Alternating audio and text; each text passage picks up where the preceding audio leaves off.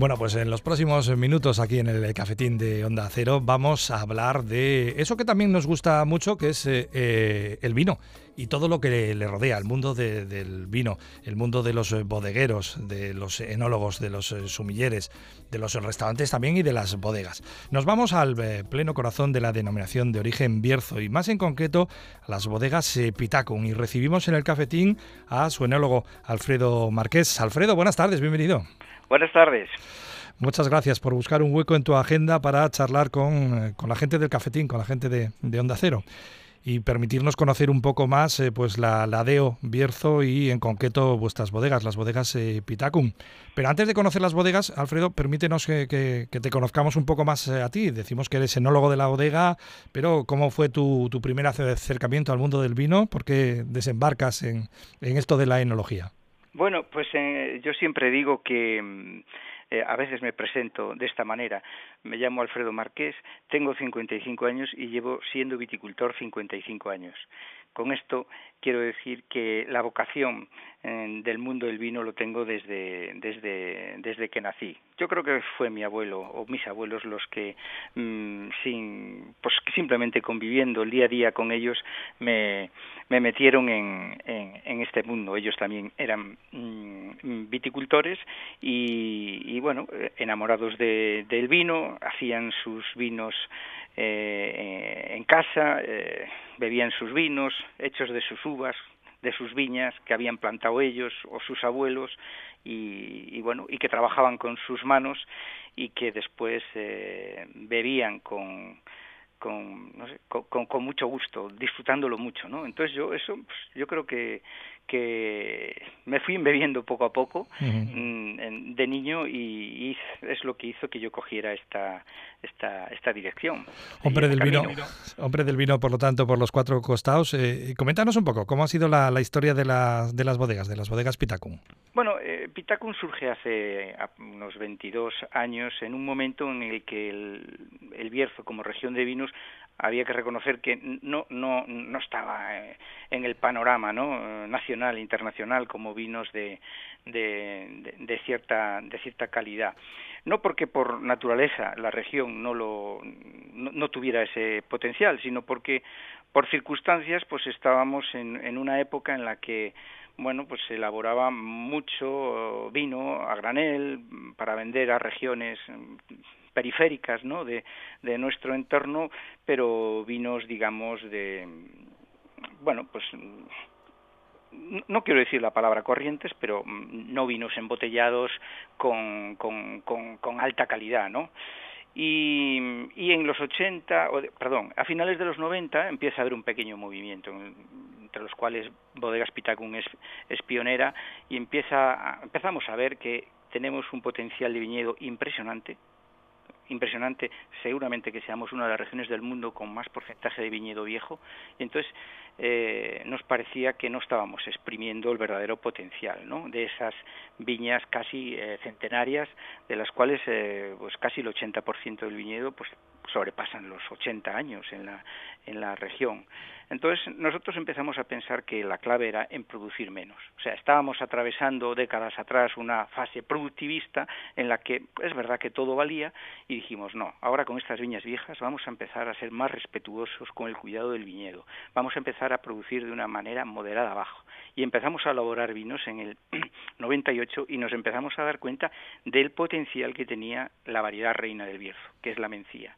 Impresionante pero no solo para hacer vinos jóvenes, como algunos uh, líderes de opinión uh, comentaron en, su, en su momento, sino que nos dábamos cuenta que la mencía de esas viñas viejas, bien cuidadas y sin exceder en producción, tenían capacidad los vinos para meterlos en barrica, estar periodos largos en barrica y mucho más importante aún, que después en la botella los vinos fueran creciendo, creciendo, creciendo y a los 15 y los 20 años estuvieran eh, fantásticos. Y 22 años después eh, estamos en esa situación. Estamos haciendo vinos, estamos ahora abriendo botellas de vino que tienen 10, 15, 20 años que están mm, fantásticos.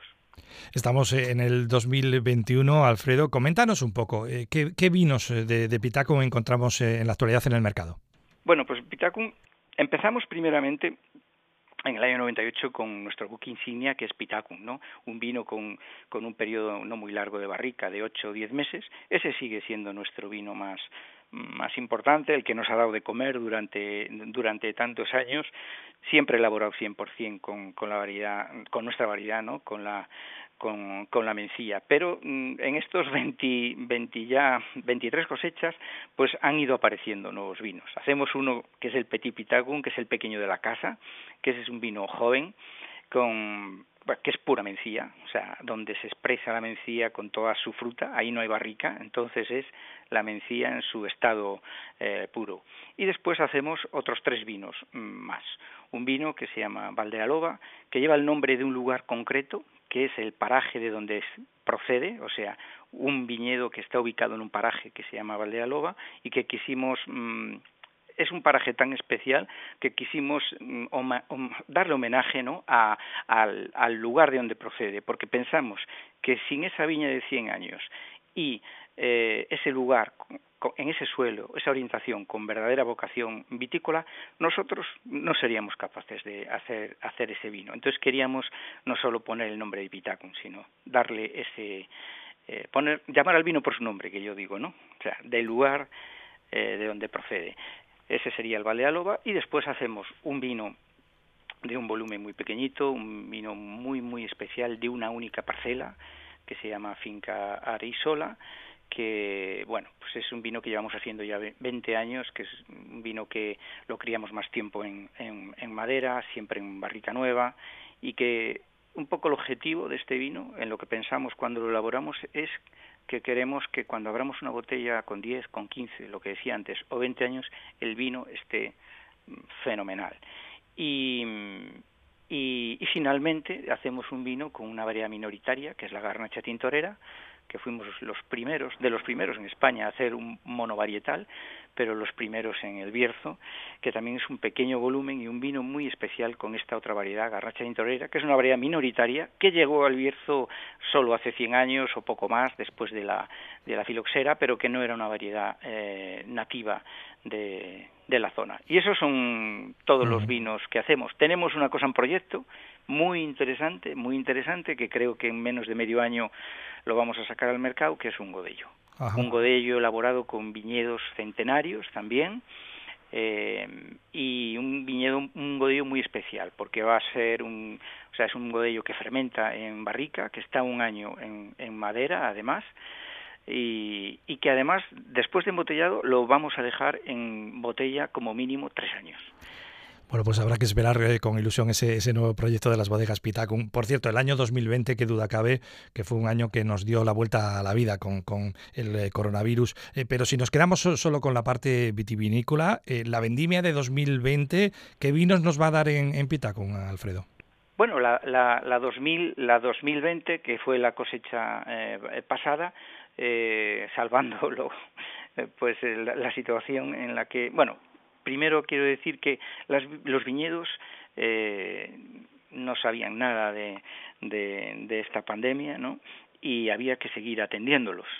Eh, de cualquiera de las maneras y después mm, bueno pues fue un año pues desde el punto de vista de la, de la calidad de la cosecha fue un muy buen año fue un muy buen año con, con un clima muy muy favorable para por acabar con una vendimia de uvas eh, eh, excepcionales. Y de hecho, eh, el futuro de los vinos 2020, que solo tenemos lógicamente uno en el mercado que acaba de salir, que es el joven, eh, van a ser, mm, bueno, mm, de hecho, hace muy poco la calificación dañada de, de la denominación de origen está añada, la calificado con, con la categoría excelente. O sea que, mm, en fin, un año excepcional, sin duda, con vinos muy buenos. ¿Y el, el presente? ¿Cómo, ¿Cómo, vas mirando el, el calendario de cara a la, a la, futura vendimia de 2021? Bueno, pues, eh, pues también es un año que está viniendo, yo creo que muy bien. Hemos tenido ahí eh, algún algún algún granizo en en mayo, junio, que sí que tocó algunas zonas, pero no de una manera importante. La, la, la producción es moderada, no hay un exceso de uva, con lo cual apunta a una cosecha de mucha calidad, porque eso sí que casi siempre, o casi siempre no, guarda relación. Las cosechas moderadas, moderadas bajas, sin duda son, son de más calidad. De hecho, nosotros intervenimos mucho en el viñedo los años que, que por naturaleza la cepa pues da más racimos, eh, más número de racimos, porque eso es algo inevitable. Una de las cosas que hacemos es en estas fechas, concretamente, cuando ya vemos más o menos cómo va la cosecha, es eh, eliminar racimos de, de las cepas para intentar que no haya ninguna cepa que tenga más de un kilo y medio de, de, uvas y que más o menos corresponda que cada cepa dé una botella, no más.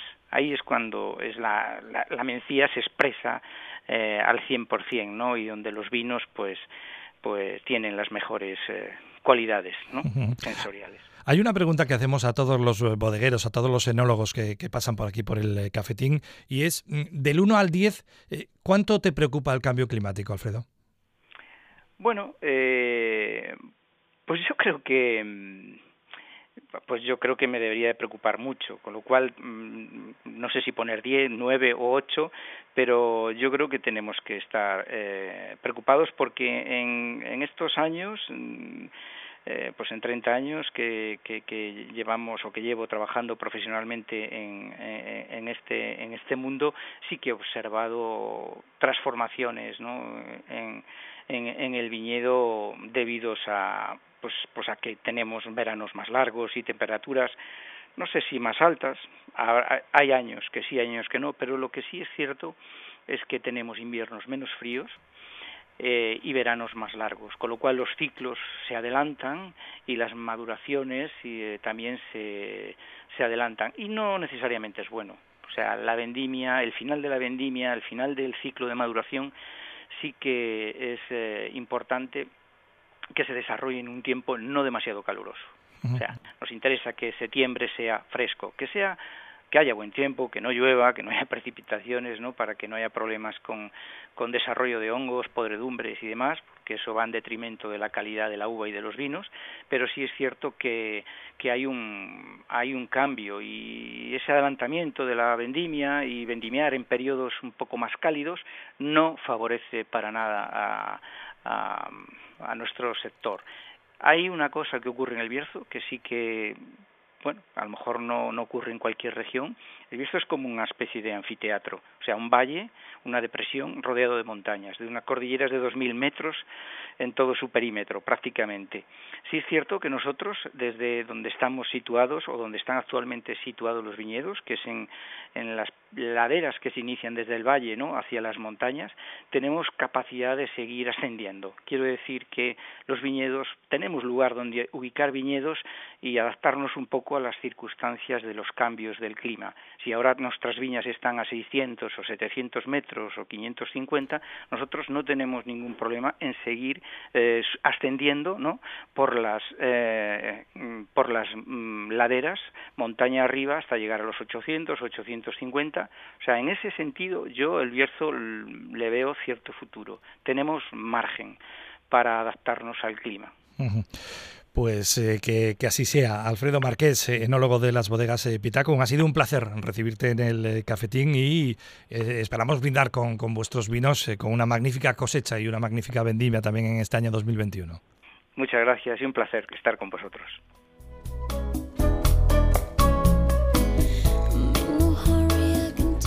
Bueno, y a vosotros, a la gente de, del cafetín, deciros que hasta aquí llegó una nueva edición. Me quedo por aquí recogiendo, limpiando un poco el establecimiento y cerrando. Os deseo un buen fin de. Nos vemos, nos escuchamos en una próxima ocasión.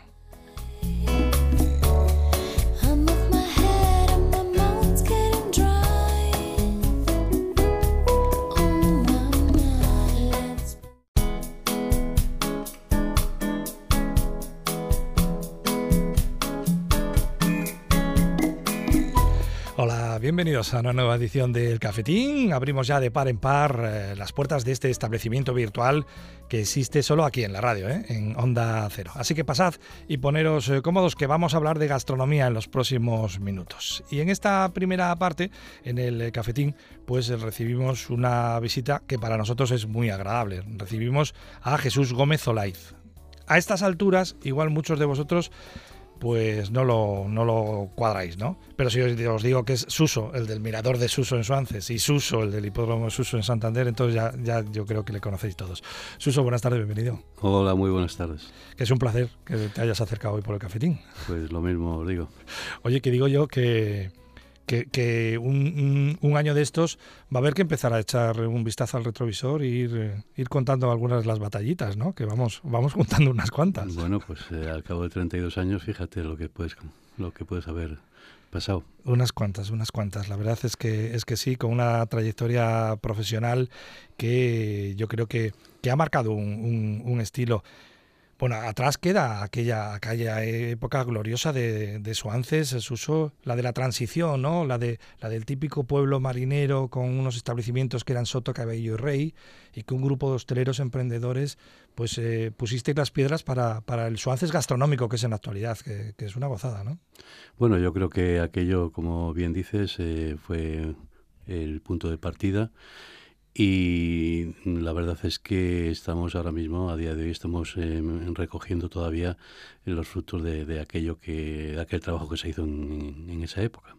Yo creo que en el recuerdo de muchísimos de los, de los oyentes están, sin duda alguna, aquellas jornadas del marisco, que no era solo un acontecimiento gastronómico, era un acontecimiento social, era un acontecimiento eh, deportivo. Conseguisteis poner a Suances en el, en el mapa nacional, los uso.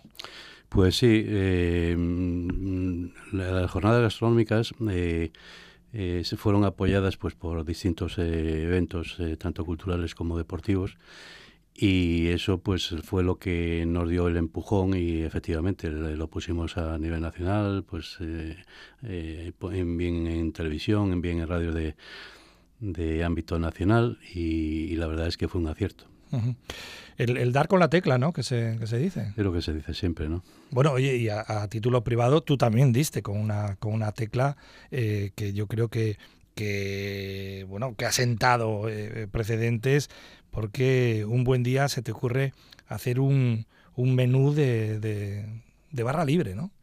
Sí, sí. Eh, bueno, pues había que buscar... no sé, marcar una línea personal, ¿no? Y entonces, pues, tiramos por esa línea, fue un, tanto arriesgada, pero la verdad es que los éxitos eh, nos han acompañado y de lo cual pues nos sentimos muy orgullosos. Yo, tanto yo como, como el equipo. Oye, tú que eliges mal los emplazamientos de los restaurantes tuyos, ¿eh? Ya, el, mirador de Suso y el hipódromo.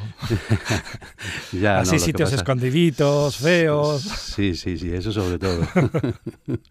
no, bueno, bien, es que eh, hoy, hoy en día es fundamental en, un restaurante el tener un, amplio aparcamiento porque la gente, todos queremos eh, llegar con, con, el coche a la, mesa, ¿no? Entonces, pues eso eh, ayuda mucho a, a después poder eh, trabajar y dar comodidad al cliente. Mm. Para, para aquellas personas, lo dudo, pero bueno, que no conozcan ni el mirador de Suso ni el hipódromo de Suso, cuéntales un poco cómo es, cómo es el entorno de cada uno de los restaurantes Suso. Bueno, pues eh, el mirador de Suso, eh, las vistas son, son impresionantes, eh, con la playa de los locos debajo de... estamos prácticamente en el acantilado de, la playa de los locos y después pues una, la panorámica llegamos a ver prácticamente Santander y por la parte de, atrás, en pleno invierno, pues los picos nevados de todos los picos de Europa, que es una maravilla y después eh, las puestas de sol ya ni te cuento. Y, y, con respecto al hipódromo, pues bueno, eh, estamos eh, pegados al faro de Santander y es un entorno muy tranquilo y bueno, no tiene las vistas de, de Suances, pero la verdad es que el local merece la pena. Es un local con mucho encanto. con mucho encanto. Sí, sí, sí, sin duda alguna. Bueno, como decíamos, hace, hace tiempo ya, hace años, eh, Suso una buena tarde, vamos a decir que fuese otoño, que estaba sentado allí después de dar el servicio del mediodía, dijo, bueno, esto hay que darle un cambio y surgió esta idea de, del menú barra libre. Eh, que es una fórmula que mantienes en los dos establecimientos, Suso. Sí, sí. Cuéntales a los, a los oyentes en qué consiste el, menú barra libre. Bueno, pues esto consiste en que eh, es un buffet servido en, mesa, como si fuese un buffet servido en mesa, donde el, comensal va pidiendo de la carta cuanto quiera y la única condición que, tiene, sin límite de platos, es que lo que se pide hay que terminarlo. Y tiene un precio cerrado, eh, ahora a día de hoy son 32 euros, y la bebida lógicamente aparte.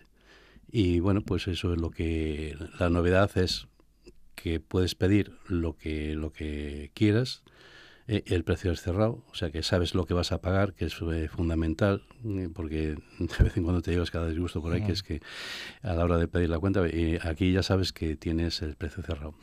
y, pero, y además es, es, fundamental, claro, porque la gente, a los que les coja de primeras, dice, bueno, un buffet de barrio libre que me puedo servir. No, no, no, no, no, no, que no es eso, que no es que te levantas y coges un poquitín de ensaladita y un poco de jamón york, no, que el servicio es un servicio de restaurante de carta. Sí, sí, sí. Su mantelería, su cristalería en condiciones. Sí, sí, sí, sí, totalmente de carta. Lo único, la única diferencia de con el buffet es lo que tú bien apuntas, que eh, le, le, vas cogiendo la comanda, la comanda a medida que va comiendo.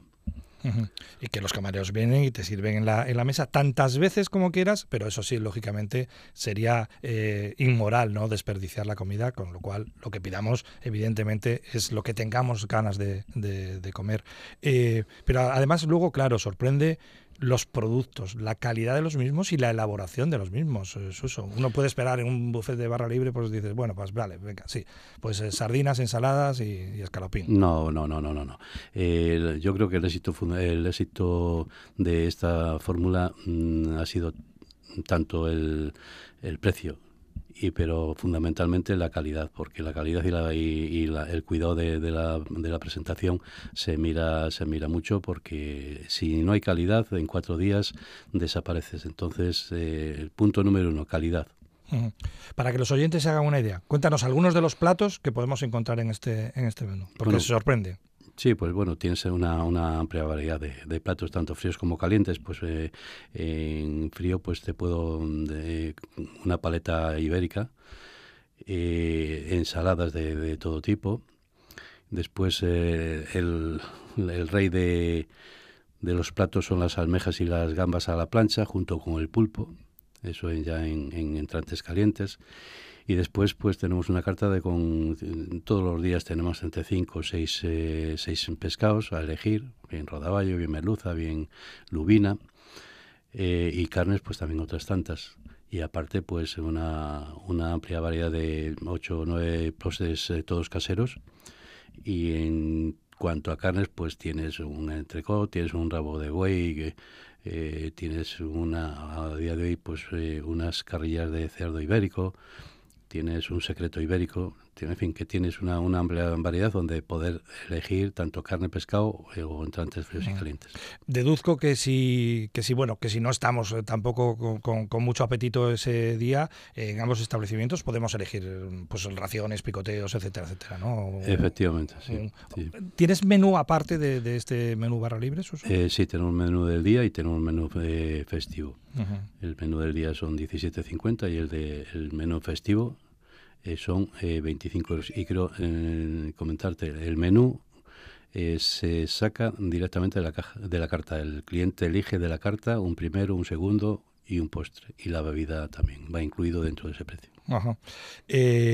Suso, además de, ser gerente de los establecimientos, ha estado en los fogones durante estas décadas. Y me gustaría preguntarte, después de tanto tiempo, Suso, de, de, cuáles de tus, de tus platos, de tus especialidades te, sentías más orgulloso a la hora de, estar tú entre los fogones? Mm, bueno, yo creo que, que del arroz con bogavante. Yo creo que ha sido eh, uno de los, platos estrella de, mi casa durante muchos años y del pulpo que, que lo pusimos de moda y hoy pues eh, está en todos los sitios, ¿no? Que de lo cual pues en parte también te llena de orgullo, ¿no? El que un plato que, que has eh, marcado tú y, y que pues, la gente es señal de que el plato funciona. Sí, porque eh, hasta hasta entonces el pulpo que todo el mundo conocíamos era pulpo a la gallega, ¿no? sí, pulpo a la gallega. Típico pulpo feira y y tú fuiste quien decidió que, que la, en la plancha, en, las brasas, el, pulpo también estaba muy, muy sabroso. Eh, bueno, si notas, no hemos hablado de, lo que teníamos eh, de lo que teníamos que hablar sí o sí, porque el coronavirus nos, nos cambió la vida a todos hace ya casi un, año y medio. Eh, después de estas décadas, Suso, claro, tú no habías vivido nada igual. Bueno, no lo habíamos vivido nadie. No, bueno, a veces había vivido momentos difíciles con las dos crisis eh, que hemos pasado económicas, pero, pero eh, esto está haciendo, está haciendo un daño al sector que no sabemos dónde va a llegar, porque los resultados finales todavía estamos por verlos. Además, eh, claro, ha sido una crisis que comenzó siendo una crisis sanitaria y se ha convertido en un auténtico revolcón económico, ¿no?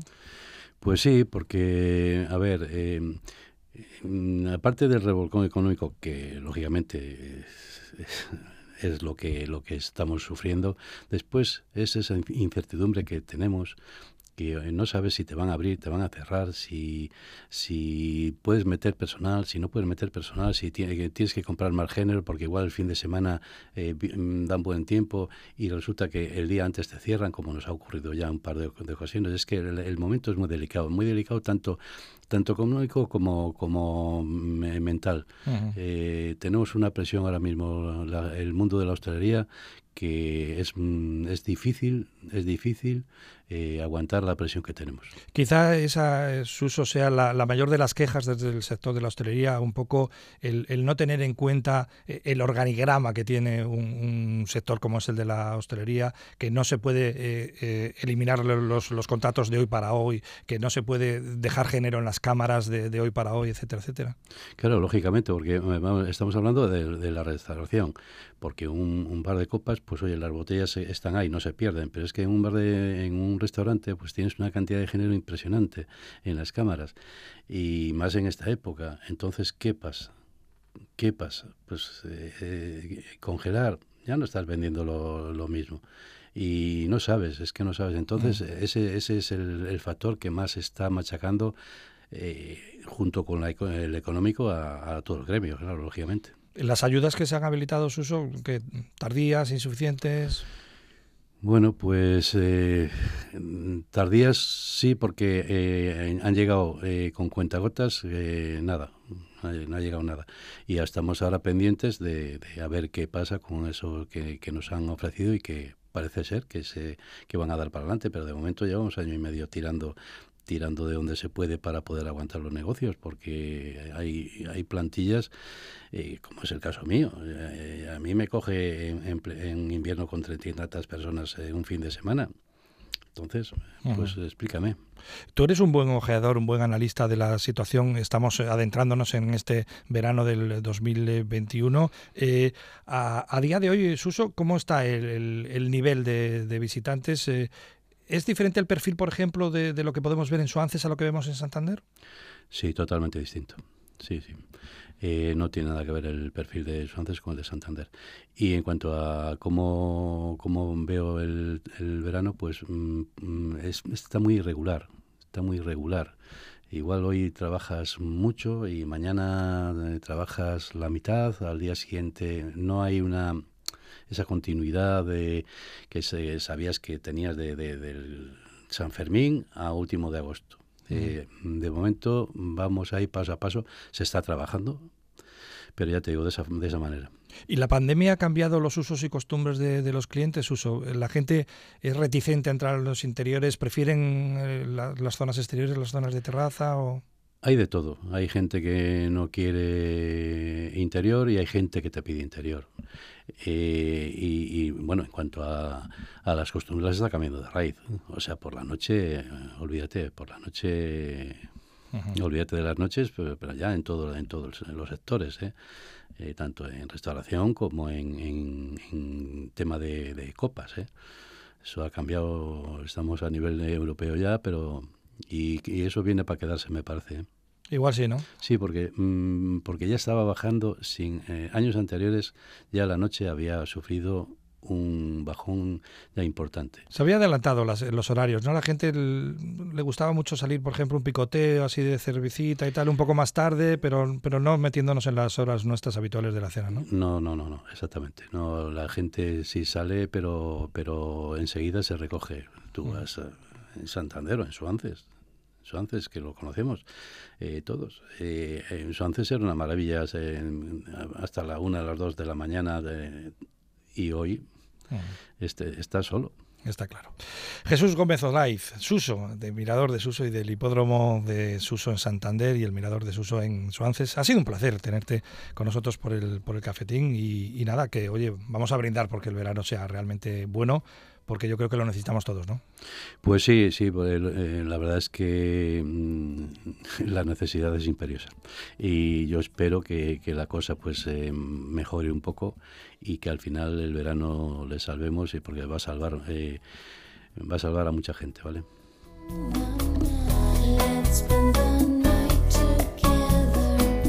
Bueno, pues lo dicho, que ha sido este, este placer, la visita de, Jesús Gómez Oraiz hoy en el cafetín. Bueno, eh, no os mováis de, ese punto del que tenemos aún más cosas que ofreceros.